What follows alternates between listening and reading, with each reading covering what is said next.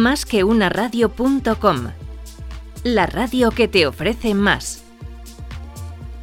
Más que una radio. Contenido y más contenido de calidad. La hora del CEO. La decisión final.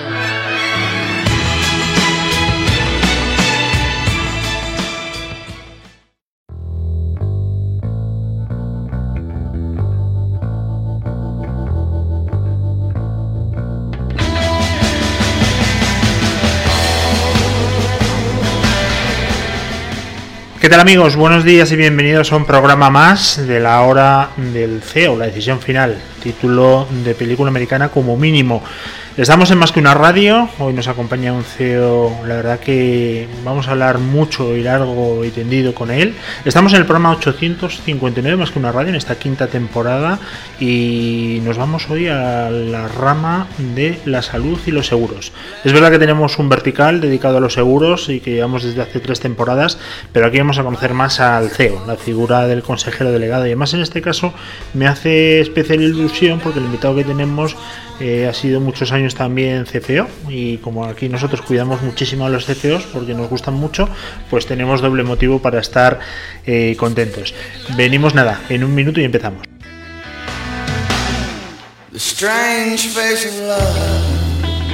Bueno, pues nuestro invitado es eh, Juan José Montes, que es CEO y te tenía que haberlo preguntado al principio, Juan José, pero aquí cuanto más natural seamos, mucho mejor. Dime cómo se pronuncia exactamente tu compañía para no meter la pata.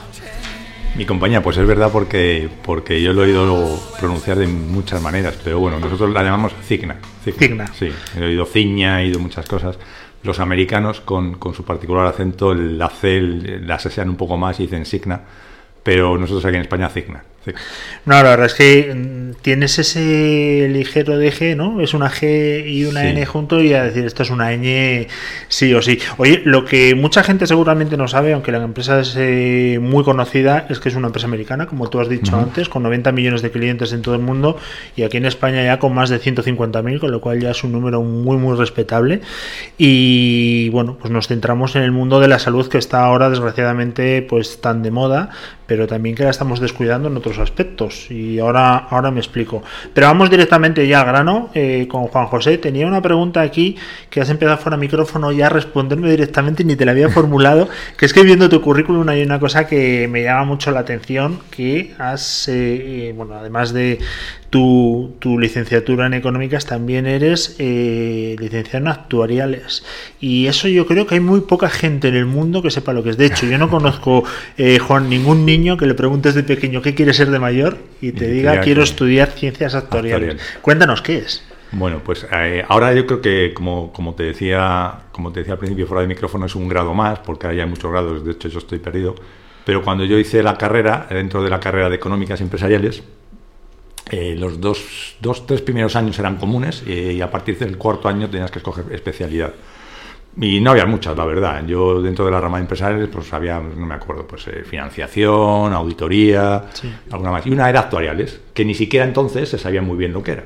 Pero que todo el mundo decía que tenía mucho futuro.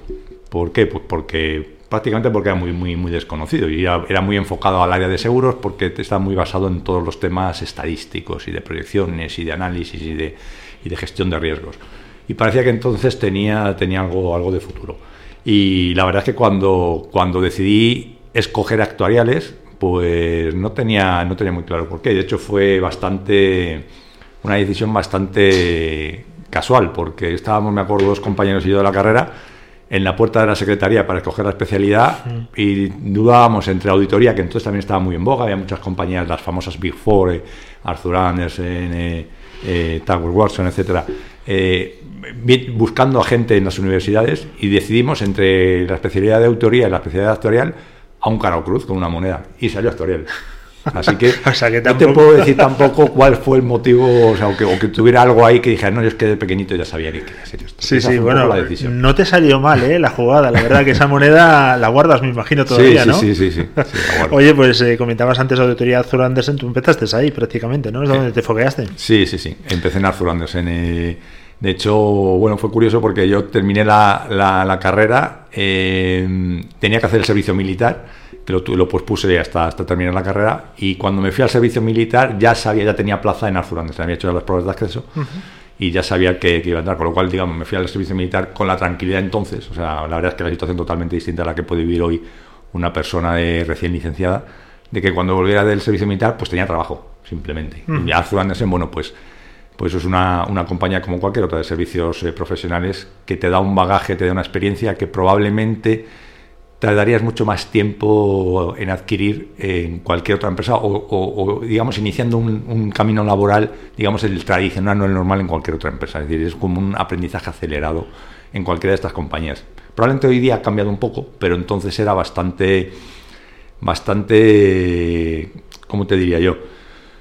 Eh, a mí me, me, me, me, alimentó mucho porque además era como muy multidisciplinario, verdad, una vez que entras, y sobre todo en el segundo año, tercer año de, de, de, experiencia allí, por mi formación de actuariales, sí. me focalizaron mucho más al sector de seguros, pero inicialmente yo estaba enmarcado dentro del sector financiero, con lo cual yo hacía trabajos de auditoría y consultoría en todo el sector financiero de compañías del sector financiero español banca, fondos de inversión, fondos de pensiones, compañías aseguradoras, uh -huh. etcétera, etcétera. Y eso te da la verdad un bagaje y una visión muy amplia, con una edad y, y prácticamente totalmente inexperto, porque es que era recién salido de la, de la facultad. Y como te digo, que en pocos años, probablemente en cinco años aproximadamente que estuve en Arthur Andersen, adquirir una experiencia que en cualquier otra compañía me hubiese llevado probablemente el doble de tiempo. Uh -huh.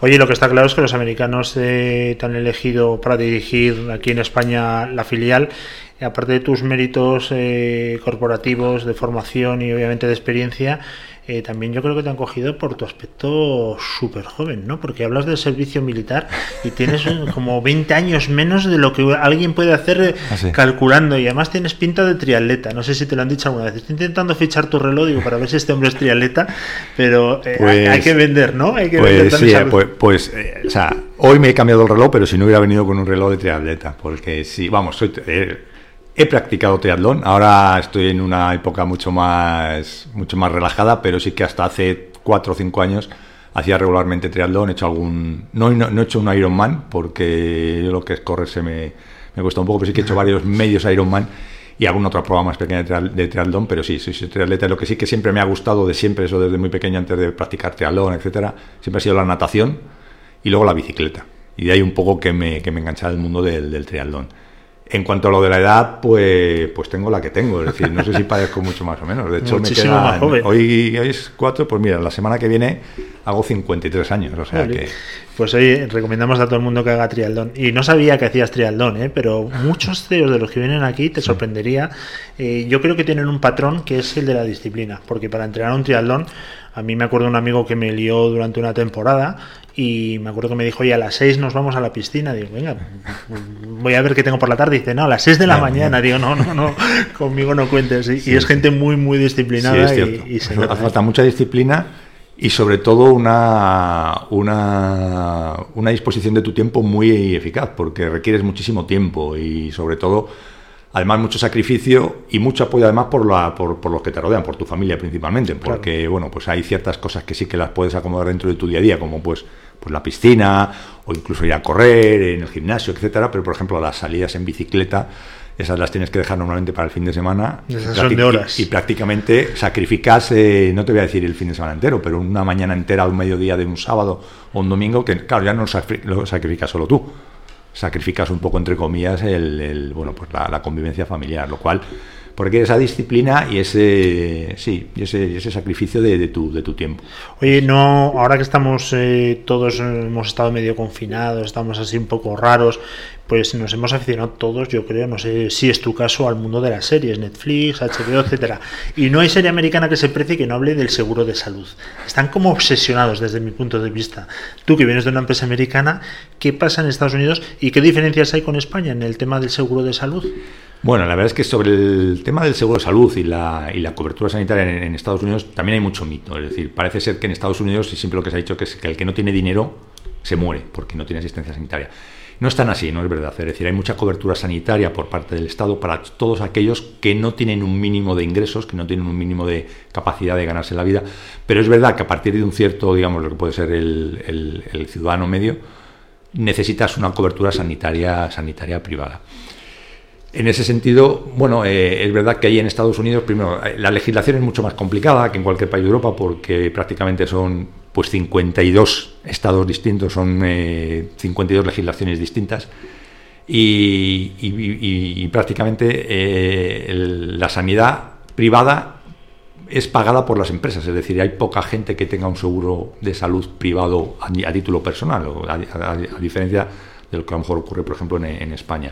Es como un beneficio social donde es muy valorado en Estados Unidos, precisamente por eso, por el acceso sobre todo rápido, el acceso a una serie de instalaciones o de hospitales que cuando tienes que ir por lo público, pues no, no tienes. Entonces, la principal diferencia es esa, es decir, que si, primero, o es que no tienes ningún, absolutamente ningún medio, con lo cual sí que estás cubierto por el Estado, y si no, sí que necesitas un seguro que normalmente es como un beneficio social, es como, como parte del salario que te lo provee, te lo provee tu, tu, empleador. Pero lo tienen muy interiorizado, ¿no? es una cosa que tú vas a una empresa y Sí, sí, sí, es como, bueno, pues, pues, pues que te diría, pues como aquí tú vienes y dices, ¿y cuántas vacaciones me corresponden? Pues allí es con quién tengo el. Qué lejos estamos aquí, ¿por qué? Las empresas no tienen ese y además. Bueno, cada, vez más, ¿eh? Cada teniendo vez en cuenta que no es excesivamente caro, ¿no? No es una cosa que digas, no, estoy eh, poniendo un BMW al empleado, ¿no? No, pues es un beneficio que cada vez más las empresas valoran más, los empleados valoran más como un beneficio social. Es verdad que en los últimos años lo que ha habido es un cambio en cuanto a la, a la forma en que las empresas proveen de este seguro a sus, a sus empleados. Es decir, antes era más una decisión de la empresa donde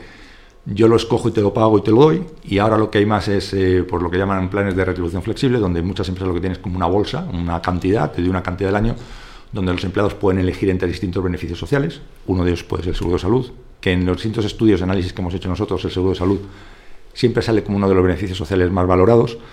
Eh, y luego lo que, digamos, la ventaja del seguro de salud colectivo o corporativo pues es por una parte la, ventaja fiscal, es decir, eh, pues eh, eh, no, no, no, hay que tributar o no, o no, es imputable al empleado hasta una determinada cantidad, hasta 500 euros en, cómputo anual, y luego que la negociación por parte de un empleador de un seguro colectivo, donde no solo vas a asegurar a tu familia, sino que está asegurando a todo el, a todo el colectivo de sus empleados, pues evidentemente puede conseguir unos precios muchísimo más, más razonables y mucho más bajos, pero al final cuando tú aseguras un colectivo y en el seguro de salud, como en cualquier otro seguro, lo que tú estás asegurando es un riesgo, pues lógicamente un riesgo se diluye más cuando tú tienes un colectivo amplio y puedes ajustar mucho, mucho más el precio. 20 años como director financiero en el mundo del seguro, o sea que algo sabes de, las finanzas. Lo que está claro es que los seguros también es un vehículo de inversión. En este caso, los seguros de salud se utilizan como tal o es completamente diferente. Sácanos de la duda. No, el, seguro de salud eh, realmente, o sea, es un seguro porque está catalogado como tal. Eh, pues estamos sujetos a la, a la disciplina de la Dirección General de Seguros, igual que otra entidad aseguradora y solo se puede ejercer esa actividad bajo la eh, figura de una compañía aseguradora. Pero es mucho más, a día de hoy se ve muchísimo más como un servicio que como un seguro. Es decir, cualquier otro seguro que podamos tener cualquier persona, desde el seguro de hogar, el seguro de autos, el seguro de responsabilidad civil, el seguro de accidentes, tú lo ves como algo que tienes para que si te ocurre algo que no quieres que te ocurra, que no quieres que te suceda, tengas una cobertura. El seguro de salud, como se ve, es no, yo ya que lo tengo, es que lo tengo porque lo voy a usar, porque si no voy a ir al médico, ¿para qué quiero un seguro de salud? O sea, la percepción del seguro de salud en España es un poco distinta, es más como un servicio, es decir, pues como el que se apunta al gimnasio, como el que está apuntado a Netflix, es decir, pues sí, ¿por qué me apunta a Netflix? Porque voy a series. ¿Por qué voy a querer un seguro de salud? Porque voy al médico, porque si no voy al médico, porque me encuentro sano, no quiero un seguro de salud. Sin embargo, cualquier otro seguro, la percepción es un poco distinta. Entonces, no, para nada está, se ve como un seguro asociado al ahorro, todo lo contrario, es más bien como, como un servicio. Bueno, se, habla que Cigna una de las eh, decisiones eh, mejores que ha tomado en los últimos eh, tres años y medio fue nombrarte consejero delegado. ahora bien, ¿a ti te gusta? ¿Cumple tus expectativas o se vive mucho mejor como CFO? Pues hombre, es distinto, es distinto. Y de hecho cuando, cuando, pues cuando llegó el momento hace ya, más de tres años, pues, tres años ahora. O sea, fue justo después del verano del 2017. Septiembre era un, tiempo de, interino hasta que, bueno, un poco se, se, definió la situación. Es un poco distinto, es decir, yo en la, en la posición de, financiero de, CFO, pues era como mucho más, eh, pues mucho más, ¿cómo te diría? Es como mucho más objetivo todo, es mucho más tú sabes lo, cuáles son los objetivos, eh, lo que tienes que, perseguir, qué es lo que pretendes y, bueno, eh, digamos que tu capacidad de relación social es mucho más limitada. Entonces, el cambio principal que yo, yo noté en el cambio de, CFO a, la dirección general es que prácticamente, al principio era muchísimo más, hasta que conseguí un poco ajustarme, pero el 70% de tu tiempo, como director general, como consejero delegado, como llámalo como quieras, lo tienes que dedicar a la gente, a los equipos. Es el cambio fundamental, drástico. O sea, como CFO, como te digo, a lo mejor dedicaba un 10 o un 15 a los equipos y el resto del tiempo, bueno, pues un poco con tu equipo más cercano, pero sin tener que gestionar. Ahora es un 70% de gestionar a, personas, de gestionar equipos, pero de gestionar además cosas, desde cosas muy, muy importantes, de calado de verdad, a cosas que ni, te, ni te imaginabas que existían y que te pueden parecer muchas veces vistos de fuera como la cosa, y perdóname la expresión, la más simple o la más tonta que te, que te puedas imaginar. Pero es así, es una realidad. Al final, eh, lo, que, lo que tienes que hacer es gestionar personas, gestionar equipos. Y, eso es lo que, en lo que consiste una empresa. La empresa es, un tópico, pero es así, están formadas por personas, con lo cual es, es, lo, que, lo que hay que gestionar. El 2020 que ha sido terrorífico para todo el mundo, para vosotros parece que no tanto porque habéis sido reconocidos como Top Employer 2020 y ahí viene un poco lo que comentabas tú. Te has abierto a otras, eh, porque no cabe más remedio obviamente, a otras disciplinas, a otros eh, departamentos, a otras cuestiones y no lo has hecho nada mal. ¿eh? ¿eh? se reconoce como una buena empresa para trabajar y además con buena conciliación, ¿verdad? En el tema laboral, ¿cómo lo hacéis? Sí, bueno, pues ahí la verdad es que esto no solo es un tema de Cigna España, es un tema cultural de Cigna en general, en, toda la organización.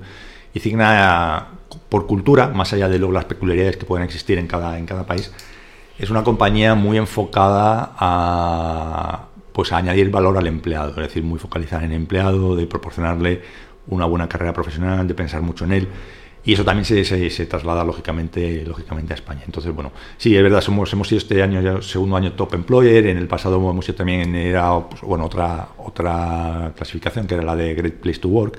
Y bueno, la verdad es que tenemos muchísimas iniciativas para, para el empleado, para, pues, para ayudarles en el tema de conciliación, muchísimas ayudas, hacemos talleres en el propio, en la propia, en las propias instalaciones de la, de la oficina, aunque esto no sé si luego hablaremos o no, pero esto va a cambiar un poco probablemente a raíz de esta situación y en el futuro, en el futuro inmediato. Pero pues con talleres de yoga, tenemos eh, fisioterapia en las propias instalaciones. Eh, o sea, tenemos bastantes iniciativas para eh, la promoción y la ayuda al empleado, así como luego muchas alternativas de promoción profesional, no solo dentro de lo que es la estructura de Cigna España, sino a nivel internacional. Hay mucha movilidad internacional cumpliendo una serie de características. Eh, por ejemplo, pues eh, desde en Cigna, desde hace unos años, daba igual a la posición a la que optaras entrar en Cigna, pero el hablar inglés, cuando digo hablar inglés no digo hablar bilingüe, porque pues yo te diría, ahora mismo nosotros en Cigna España podemos ser cerca de 200 empleados, bilingües a lo mejor hay tres, los demás hablamos el inglés que hemos hablado toda la vida en España. Además creo que no hay que tener absolutamente ningún reparo en decir un hablo inglés con, acento español, mm, en absoluto, en absoluto. Pero sí que es verdad que todo el mundo que entra tiene que tener un mínimo nivel de inglés, porque eso te permite tener una proyección internacional dentro de Cigna y unas posibilidades de colaboración, de compartir experiencias, de, ver mundo que, probablemente en otras compañías a lo mejor no. Y eso es un poco lo que hace de Cigna probablemente un, un, lugar atractivo y que es verdad, que es verdad que yo lo he vivido y lo he vivido mucho más en esta época, en esta etapa de dirección general, que hay mucha gente que valora mucho Cigna. Es decir, hemos tenido gente que ha venido a trabajar con nosotros, no digo perdiendo condiciones o perdiendo, pero sí que bajando sus expectativas, a lo mejor, sobre todo salariales, por querer estar en un entorno, en una cultura como la que Cigna irradia. ¿vale? Luego es verdad que, y te digo, estamos en confianza, aunque no sea la gente que nos, va a escuchar, en todas las casas, lógicamente, cada uno tenemos nuestras, nuestras, pues, nuestras, digamos, nuestras cosas que mejorar, pero es verdad que Cigna tiene muchas cosas que atrae y que es cierto que la gente lo, valora mucho. Y a mí, o sea, y además estas cosas no, lo que, lo que a mí me, satisface más no es que te las cuenta la gente que quiere venir a Cigna y que le ves que tiene interés y que te, digamos, que te, que te cuenta las bondades de Cigna de lo que ha escuchado, es que te lo cuenta la gente que ha pasado por Cigna y que ya no está, y cuando hablas con ellos te hablan con añoranza de Cigna, de lo que Cigna ha representado, lo cual la verdad que eso es una cosa muy muy buena para, para la, para y lo, más difícil, desde luego. Eh, tenemos eh, más que una radio, tocamos muchísimo tema de tecnología también, nos encanta. Y hemos llegado a la conclusión con los invitados que han pasado por aquí, del nivel que tienes tú, Juan, eh, que el coronavirus ha hecho lo mismo o más que Apple, Microsoft y todos juntos para la digitalización. También ha hecho más que otros para que la gente tome conciencia del seguro de salud y esto ha impulsado a que la gente sea más responsable y que tenga su seguro, ¿no? Pues creo que debería, debería. Yo creo que sí, que la gente se ha concienciado más de, y yo creo que lo han visto y, y lamentablemente algunos probablemente lo han sufrido en sus propias, en sus propias carnes, que el disponer de un seguro de salud privado por las circunstancias, es decir, la sanidad privada, pública llega donde llega, ha tenido una serie de, bueno, pues de recortes eh, en estos últimos años por, por, temas de, pues de capacidad de, gasto público, porque la deuda pública está disparada y porque ha habido que haber recortes. Lo hemos visto no solo en medios, en medios materiales, lo hemos visto en la disponibilidad o la capacidad de tener médicos, de tener enfermeras. Tenemos médicos y enfermeras que están yéndose a otros países porque aquí no tienen posibilidad de desarrollarse profesionalmente. Entonces, eh, la gente ha visto que el tener un seguro de salud privado les ha facilitado mucho, sobre todo en temas de, urgencia, o sea, de capacidad de, poder ir a un médico de forma inmediata, de, poder escoger un especialista. En la sanidad pública no es posible. Y, yo creo que, lo han valorado mucho más.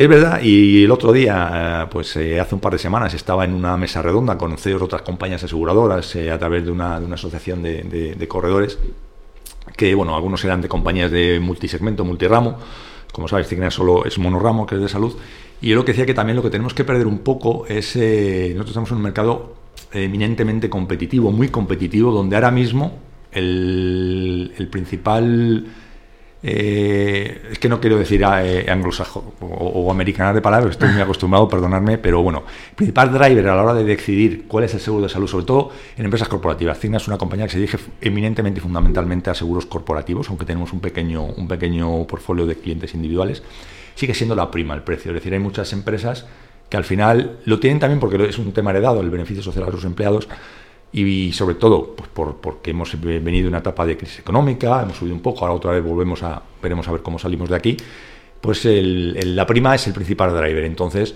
pues al final le tengo que proveer de un seguro de salud a mis empleados porque es un compromiso que tengo adquirido con ellos y se lo tengo que dar, entonces busco cuál es la alternativa. Eso nos ha hecho entrar en una espiral, en una dinámica muy agresiva de precios y no nos olvidemos que al final lo que estamos o lo que intentamos garantizar es la sanidad o la salud de, nuestros empleados. Entonces, yo lo decía el otro día, es decir, si queremos una sanidad de calidad y una sanidad privada de calidad, tenemos que poner las primas eh, a unos niveles que hoy día estamos muy lejos de... Porque eso que nos lleva a nosotros, nos lleva a que al final nuestros, eh, digamos, eh, ¿a dónde se nos va a nosotros el principal, el principal gasto de la prima de seguro? Pues al pago de los, de los profesionales médicos, hospitales, médicos, especialistas. Entonces yo tengo que negociar con ellos porque si no la prima no me da. Y si la prima no me da, tengo que cobrar más. Pero si cobro más, mis clientes se van porque lo que buscan es el, proveedor más, más, barato. Entonces, es una rueda, pero claro, tú a un, profesional médico, tú lo que no puedes es pagarle 15 euros por una consulta médica y esperar que le preste una, una, atención de calidad a ese, asegurado, ese paciente. Yo soy de la opinión de que cuando un paciente traspasa la puerta de la consulta del médico, yo creo que el médico evidentemente no se fija si ese asegurado viene de una compañía, de otras, de un seguro privado, de este otro si cobro más de, de, una compañía o, de Cigna que puede pagar más o puede pagar menos. Pero es verdad que al final son profesionales que tienen que vivir. Entonces, entonces toda una espiral que, que insisto, y lo estamos viendo en reflejo o por reflejo en la, sanidad pública. Es decir, todos estos recortes que ha visto todos estos años, cuando hay una situación como la actual de pandemia, hemos visto la falta de recursos materiales, de recursos de profesionales, y esto ha llevado a colapsar el Sistema Nacional de Salud, etcétera. Pues exactamente lo mismo en la sanidad privada. Y la sanidad privada yo creo que hoy día es fundamental para complementar la sanidad pública. Entonces, si no la cuidamos, si no pagamos lo suficiente a los proveedores, a los, a los, a los profesionales médicos, va a ser muy difícil de garantizar esa sanidad privada de calidad. Y como digo, es, creo que es fundamental que esa sanidad privada complemente la sanidad pública. Sí, pero el otro día vimos eh, eh, un proyecto o la idea de poner IVA, eh, que ahora mismo no tiene, a la salud privada. Y lo primero que yo pensé, que yo la verdad es que soy muy cortito para esas cosas, pero lo primero que pensé es, esto va a hacer un efecto mm, de que la gente se dé de baja, sin además hacer el cálculo de lo que puede suponer un IVA, y saturar el sistema de salud público que ya de por sí está absolutamente dañadísimo, ¿no? Entonces, que lo ves como un error o como pues eh, pues eh, desde el punto de vista de compañía aseguradora totalmente como un error desde el punto de vista de los profesionales médicos bueno al final ellos lo que tienen es que teóricamente o sea veremos a ver si esta propuesta finalmente sale adelante o no pero teóricamente recargar sus servicios con el IVA que no sé si sería un IVA del 21, del 10 o ya veríamos. Eh, y ellos simplemente lo que harían es de recaudadores del Estado, es decir, pero claro, automáticamente nosotros, que somos las compañías aseguradoras de salud, que somos los primeros probablemente clientes de esos profesionales médicos, tenemos que incrementar en un 21% nuestros precios. Entonces esto, pues como, como bien dices, ¿qué va a hacer? Pues gente que eh, tiene un seguro de salud privado ahora mismo, me da igual que sea a título particular o a título corporativo, pues se plantea, yo no, no, no puedo subir mis costes un 21% por una decisión pero es que si no, es esto, es, esto es inviable. Entonces, además en un sistema como el nuestro, donde tenemos una doble cobertura, porque todo el mundo ya está pagando por sus impuestos por una sanidad pública, entonces todo aquel que además decide tener una, sanidad privada, encima le recargas con, un IVA. Pues es algo que, visto desde fuera, aparentemente tiene, tiene poco sentido. Pero bueno, estamos en la, en situación que estamos, estamos en un nivel de deuda pública pues históricos y creciendo a, a marchas galopantes y, esto se tiene que financiar de alguna manera y, lo estamos viendo, que la presión fiscal en los próximos años probablemente va a ser, eh, va a ser complicada. Entonces, bueno, veremos a ver. Pero yo, yo sinceramente creo, creo, creo que es un error. Eh, se ha dicho en todos los foros, eh, no solo desde el punto de vista asegurador, sino desde el punto de vista, como decías, ciudadano. Es decir, esto es, probablemente lo que va a hacer es que muchas personas que hasta ahora se podían permitir el tener un seguro de salud privado, pues van a tener que dejar de, de poder, de poder tenerlo. Espero que, que no pase y que bueno que esta medida no, no prospere. Eh, antes hablas de una cosa y yo lo tenía por aquí apuntado también. Eh, voy a contar una batallita que la gente que me escuche dirá, joder, ya empieza este con sus batallas. Y además una que la repito constantemente. Eh, tú y yo tenemos una cosa en común, hemos hecho el mismo curso en el IES y yo tuve un profe que, bueno, le comenté una idea de negocio que tenía, así muy emprendedora, y me dijo, ¿lo hace alguien? Esta historia ya la conoce alguno de los que nos escuchan, seguro. Y yo le dije, no, no, no, soy el primero de España. Y dice, pues no la hagas. Si no la hace nadie, obviamente es que no funciona. O sea, no, no le des más vueltas. Haz pan. Has visto una, una panadería. Y eso llevado al mundo de los seguros, es que yo lo que veo es que es una competencia absolutamente brutal. O sea, eh, además ahora han entrado también las Insurtech, aunque, bueno, hacen un poco más papel de, de corredor, pero aseguradoras, yo cuando he estado director financiero en empresas, no había día que no me viesen una de un gran banco, de una gran aseguradora, etcétera, a ofrecerme. ¿Cómo se lleva eso? Porque una cosa es la competencia y otra estar mm, a tope. ¿Cómo, cómo lo llevas? Pues como te decía, pues es complicado. Este mercado, te decía, y sobre todo en el seguro salud, es un mercado muy, muy, muy agresivo en, en precio, muy agresivo, muy competitivo es, es, complicado. Es verdad que en los últimos años ha habido una, agrupación, ha habido compañías pequeñas que han ido desapareciendo, ha habido adquisiciones, pero aún así sigue habiendo una competencia, una competencia brutal.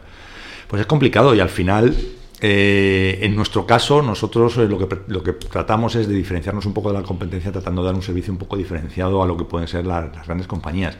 Al final, nosotros somos una compañía que tenemos cuando miras el mercado global de, de, salud en España, de seguros privados en España, tenemos una, una cuota de mercado del 1%, un, un poquito más, el 1,2%, que lógicamente es muy pequeño.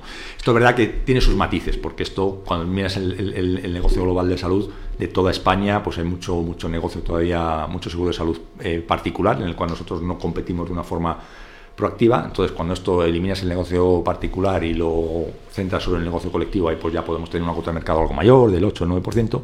Y además, principalmente, no estamos focalizados en Madrid y Barcelona o Madrid y Cataluña, que es lógicamente donde más entidades corporativas suelen tener su sede, su sede principal. No, únicamente porque tenemos clientes en otras provincias de España, pero principalmente. Con lo cual esto nos hace subir un poquito más la, la cuota de mercado. Pero es verdad que competimos con, con, monstruos como, como, pues como Sanitas, como Adeslas, que es el primero del ranking, como Asisa, como DKV, como Mafre, con un reconocimiento de marca brutal. Nosotros no invertimos en, en publicidad porque bueno, pues es, pues una peculiaridad o característica de, de, Cigna que no no somos eh, muy agresivos en, publicidad. Y es complicado y al final tratamos de diferenciarnos sobre todo porque lo que pretendemos es sobre todo que nuestros clientes, y como digo, nuestro cliente corporativo es el, es el foco donde nosotros lo que tratamos es de ayudar a direcciones generales, direcciones de recursos humanos, direcciones de compensación y beneficios, para que nos vean como un socio en todo lo que compete a la salud de sus eh, empresas. Y cuando decimos salud es no solamente para cuando tienen la necesidad de ir al médico y de ir a un especialista o de ir a un determinado hospital que lo tengan en su red médica, en su cuadro médico, sino mucho más a esto. todo el tema de prevención, todo el tema de hábitos saludables, de acompañarles ahí, de darles charlas, de talleres, porque al final lo mejor y lo ideal para la empresa, que son nuestros clientes y para nosotros, es que cuantos menos asegurados enfermos tuviéramos, muchísimo mejor. Con lo cual todo el tema, como te digo, de prevención que podamos hacer va eh, o redunda en beneficio de todos nosotros. Y eso es un poco, en ese conjunto, o sea, lo que queremos es lo que asigna se nos vea, y sobre todo, como te digo, nuestros clientes, como un socio que además lo que queremos es establecer eh, relaciones a, muy largo plazo. Nosotros no somos una compañía que lo que queremos es ganar a un cliente como sea para que nos dure dos años y a los dos años. No, no nos interesa porque, porque no es rentable, porque la, la rentabilidad queremos que se ve mucho más a largo plazo y además los beneficios se ven a largo plazo. Cuando tú tienes una, una, plantilla saludable, redunda en productividad, redunda en menor absentismo, redunda en muchísima más identidad con, con, tu, con tu empresa, con tu marca. O sea, yo creo que... Y eso es un poco donde nosotros intentamos competir. Nosotros no, no podemos competir en precios, pero muchas veces es verdad que nos vemos abocados a... y, bueno, y es verdad que hay veces que hemos desechado o desistido de optar, sobre todo cuando hay nosotros cuando hay clientes que salen y muchas veces ocurre con ciertos organismos oficiales o semioficiales por concurso público, nosotros no optamos al concurso público porque son muy muy muy estrictos, muy rigurosos, donde no te puedes salir de unos márgenes y nosotros ahí no somos nada competitivos. Entonces nosotros tratamos de ir mucho más a aquellos clientes donde eh, lo que decimos es tienen un cierto valor añadido por empleado, es decir, les quieren dar algo más o, les cuidan mucho más, o, o, no, no, solo te voy a dar un seguro de salud, sino que además te quiero dar algo más. Es donde ahí nosotros intentamos competir. Oye, lo que está claro, mm, a mí me pasa muchas veces y mi mujer me lo reprocha constantemente, es que como yo también vengo de la dirección financiera, estamos 20 años también, eh, yo voy a un restaurante a cenar con mi mujer y no disfruto, porque yo estoy haciendo cálculos. Yo no sé si te pasa lo mismo. Yo empiezo, digo, el alquiler de esto, estoy viendo aquí que hay 10 camareros en la oficina, dos turnos, no me salen las cuentas. En el tema de la salud, eh, la gente yo creo que no es consciente lo carísimo que es y el beneficio que te da por una cuota realmente pequeña. Yo hago cálculos también, mis cálculos mentales. Además, yo que he tenido muchos accidentes de moto y me han metido 200 veces en esos tubos para las resonancias, lo carísimo que es. Y digo, no puedo ser rentable. Esto no, este negocio no puede ser rentable. No valoramos, yo creo, ¿no? Lo que es un servicio de salud. No se, no se valora lo suficiente. Es, eh, como te decía, al final, claro, cuando lo valoras? Cuando tienes necesidad cuando tienes que ir a un hospital y ves que te atienden, que tienes unas buenas instalaciones, que tienes unos buenos médicos. Pero no, no se valora lo suficiente. Y, te digo, y aquí a lo mejor, no sé, no sé quién, nos estará escuchando, y a lo mejor es tirarme piedras contra mi propio tejado, pero es verdad que no están, eh, y muchas veces se quejan los propios hospitales, los profesionales médicos, hay médicos, hay profesionales que no están suficientemente bien pagados, no están suficientemente bien pagados. Pero es verdad que como todo el mundo tiene que vivir al final y se tienen que hacer un, hueco, pero, pero, pero es verdad, eh, y, es, una realidad. Y, y, luego queremos eso, que cuando vayamos al médico, pues que nos atiendan de la mejor manera posible, que nos den los mejores medios, que nos hagan... Pero es que eso hay que pagarlo, eso vale dinero. O sea, eso la gente tiene que entender que eso vale dinero, que, que, además la, investigación médica, el tener unas eh, técnicas y unos eh, la investigación en medicamentos, en aparatos, donde hoy día hay unos aparatos impresionantes, eso vale dinero, eso vale mucho dinero. Y eso no, eso no puede salir, no puede salir de gratis, es decir, eso la gente tiene que entender que hay que pagarlo. Pero luego que las personas somos así, luego buscamos y buscamos, o sea, yo con, con todos los respetos, porque yo respeto todo y entiendo que todo el mundo tiene tiene que tener su mercado y tiene su mercado, y tiene su objetivo, pero vemos todos los días anuncios en la televisión de vente a esta compañía, a toda esta compañía, por 15 euros al mes, por 10 euros al mes, pues pagando 15 euros al mes, pues con todos mis respetos, ¿qué calidad asistencial puedes esperar recibir cuando necesites ir al médico? Pagando 15 euros al mes, que son que 150, 160 euros al año, 200 euros al año.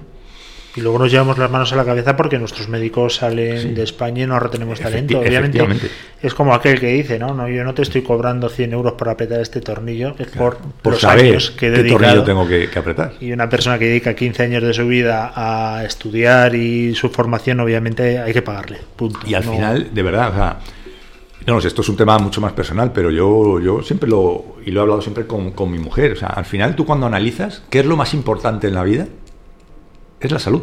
Es decir, si tú tienes salud, si tienes salud, tendrás pues eh, muchos contratiempos, tendrás problemas, pero todo, todo, creo que en la vida se puede gestionar, lo puedes luchar y saldrás mejor, peor. Pero si tienes salud, si no tienes salud, si tienes problemas de salud, ya puedes tener lo que tengas en la vida, riqueza, dinero, eh, lo que quieras, que entonces la salud es fundamental. Evidentemente la salud hay que cuidarla y pues hay que cuidarla por eso, con, con, la alimentación, con el deporte, con muchas cosas. Pero es que la salud es fundamental y la gente, evidentemente, yo creo que mucha gente no es consciente de la importancia de la salud hasta que la pierde.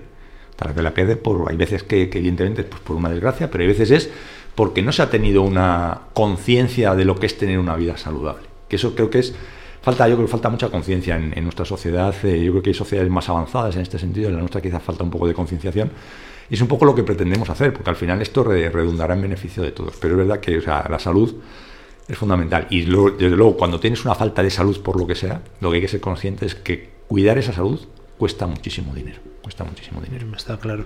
Eh, yo soy un fiel seguidor de Juana Barca, no sé si es una presidente de H Hospitales, que está haciendo en LinkedIn pues un post a diario de cómo Buenísimo, ¿no? diario de, no, sé cómo lo llaman, parte de guerra. Bueno, el caso es que día a día te va haciendo una reflexión. Y el otro día decía una cosa que me llamó la atención muchísimo, dos. Una que en HM tenían 58 camas cerradas por falta de enfermeras, que eso ya es delito, cuando sabemos que tenemos un montón de enfermeras en Reino Unido, pero obviamente si no les pagas, pues pasa lo que pasa. Es un poco para que tomemos conciencia todos, que a lo mejor que estén fuera también es culpa nuestra, por intentar ser rácanos en este tipo de servicios. Y otra cosa que dijo es que, bueno, pues que la gente parece que está más reticente con el COVID a ir al hospital por sus dolencias más comunes. Eso lo estáis notando, porque al final nos vamos a juntar aquí con problemas más graves de lo que, de lo que en un principio eran. Sí, sí, es, es verdad que sí que se ha notado una reducción en todos aquellos tratamientos o patologías que no tienen un carácter grave, pues alguien que a lo mejor estaba pendiente de una pequeña operación traumatológica o lo que fuera, que sí que, o bien por ese miedo de que ahora, pues probablemente los centros de salud o los hospitales, etcétera, pueden ser centros de foco en cuanto al, tema del virus, o bien simplemente por, por, muchas veces por disponibilidad, es decir, sobre todo en, la, en las, en pues cuando comenzó el tema de la pandemia, que era mucho más acosado y mucho donde las instalaciones eh, hospitalarias y médicas estaban mucho más colapsadas, pues era mucho más fácil, lógicamente, pues poner un tipo de, esa patología. Pero es verdad, sí que se ha notado una, una bajada de la actividad, muchísimo más acusada, como te digo, en los primeros meses, hasta el mes de mayo, junio, bastante, bastante más acusada. Pero es verdad que en los últimos meses ya estamos viendo que se está volviendo a recuperar. Es decir, la gente está volviendo otra vez un poquito a perder ese miedo, a ir. Eh, y bueno, están tratando de normalizar eso un poco. Pero es verdad que todo lo que recibimos hoy día de información alrededor pues tampoco ayuda a que la gente termine de normalizar la situación. Y es lógico, es decir, pues es que eh, escuchas eh, información que no sabes muy bien lo que hacer. Y es decir, y bueno, pues hay veces, pues estoy seguro que hay mucha gente en casa que tiene un pequeño dolor, que a lo mejor no ha ido ni al médico y que en circunstancias normales hubiera ido simplemente a ver qué me pasa. Y dice, bueno, como es un dolor soportable o es una circunstancia soportable, pues voy a esperar porque, porque no sabe muy bien. Pero sí que es verdad que, que al principio sí que, sí que se notó bastante, ahora ya bastante menos. Yo animo a todo el mundo, obviamente, a que haga sus, sus chequeos y obviamente que acuda al médico. Eso es eh, fundamental para evitar males mayores. Ya terminamos, Juan, que me has dedicado un montón de tiempo y el tiempo de un CEO cuesta dinerito. Igual que el de las enfermeras y los médicos, pues el CEO igual. Eh, eh, la telemedicina, todos los avances tecnológicos que dicen que bueno, no nos vamos a morir nunca. De hecho, yo he leído libros donde dicen que somos la última generación que vamos a morir, digo, también tiene manda huevos, como decía aquel, que, que por cinco minutos lleguemos tarde, pero bueno, es lo que hay. Eh, bueno, se habla demasiado de ciencia ficción, pero está claro que se está avanzando un montón.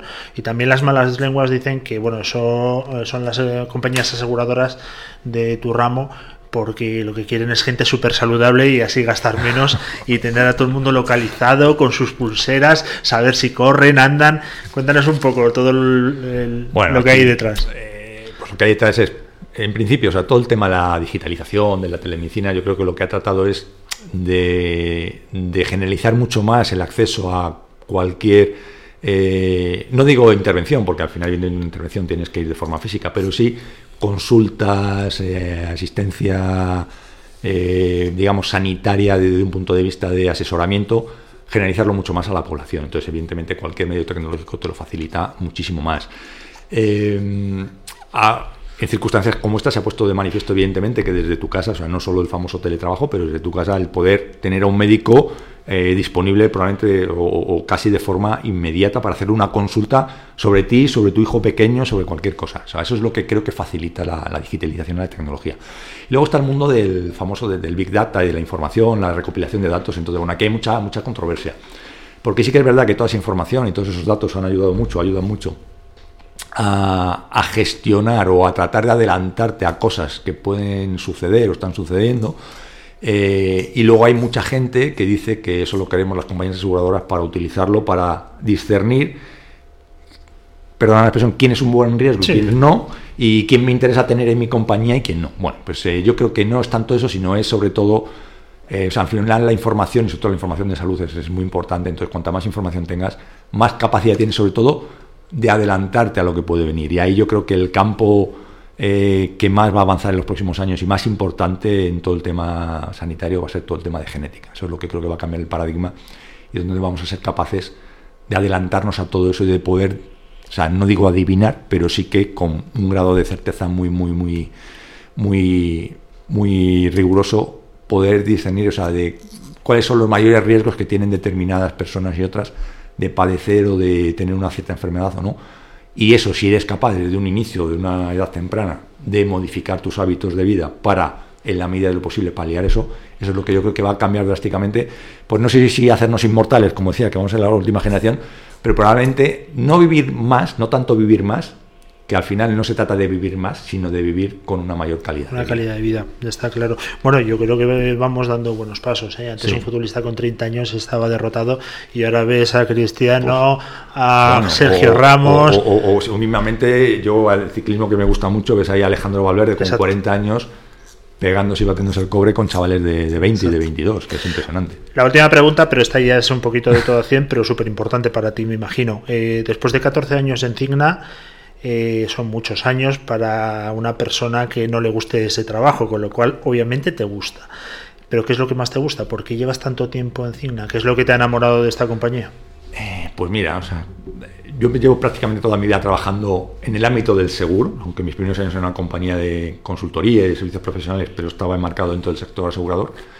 Y he, conocido eh, compañías aseguradoras desde fuera, como, como consultor y auditor, luego he trabajado en compañías aseguradoras multiramo, y al final eh, acabé en Cigna eh, por circunstancias de la vida, tampoco es que lo fuera buscando, pero por circunstancias de la vida, pero al final te das cuenta que, como decíamos al principio, o sea, me, me, preguntaba si el seguro de salud es como otro seguro, que se ve como un ahorro, Pues es un poco distinto. El seguro de salud es como muy gratificante. Es decir, yo me acuerdo, pues, he trabajado en compañías que tenían ramo de auto, ramo de hogar y bueno, pues la interacción con el cliente y al final lo que tú tramitas es como muy, muy aséptico, ¿no? Pues un seguro de, hogar, un seguro de autos.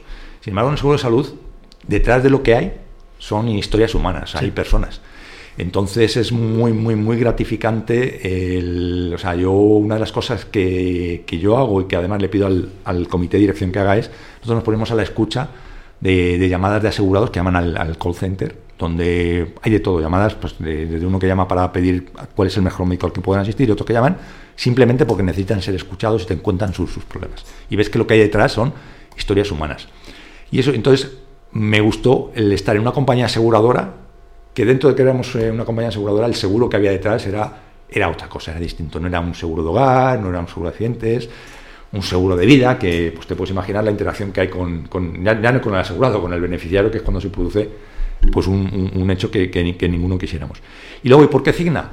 Pues bueno, Cigna, pues, eh, pues no sé, es una cultura, cultura americana, es un, poco distinto. Yo, si bien había vivido algo de la cultura americana en Arthur Andersen, pero bueno, era como mucho más local, porque era una compañía dentro de, que era una multinacional también, pero era, era mucho más local la cultura seguía, además eran otros tiempos.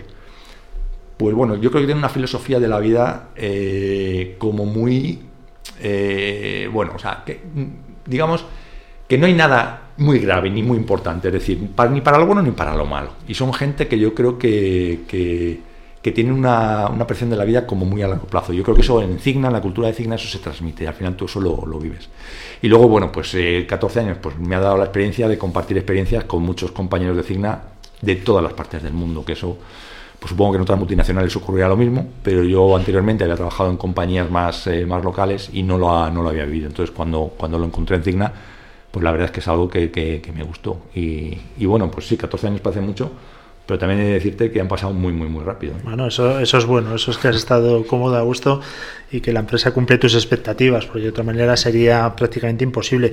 Eh, Juan José Montes, eh, consejero delegado, CEO de Cigna España, que ha sido un auténtico placer. Un día te preguntaré, pero ya dentro de un tiempo, cuando podéis analizarlo, si en el día de hoy y en el de ayer eh, vuestros eh, compañeros americanos han tratado más temas de infarto en Estados Unidos por el tema de las elecciones, porque últimamente están absolutamente de infarto. Es una, auténtica pasada. Me imagino que los cardiólogos no dan abasto allí. Pero bueno, eso ya es, otro tema. Casi un auténtico placer y que encantadísimos de haberte tenido aquí. Obviamente los CEOs es lo que tenéis, que sois buena gente, por eso llegáis tan lejos. el, placer, el placer ha sido mío, de verdad. Muchísimas gracias por, por haber contado conmigo y por, por haberme invitado y de verdad, los CEOs, y al final es un título, ¿eh? los CEOs somos una persona más y somos uno más. Es decir, eh, y yo creo, vamos, no sé, a lo mejor hay algún CEO que sí, no es mi caso.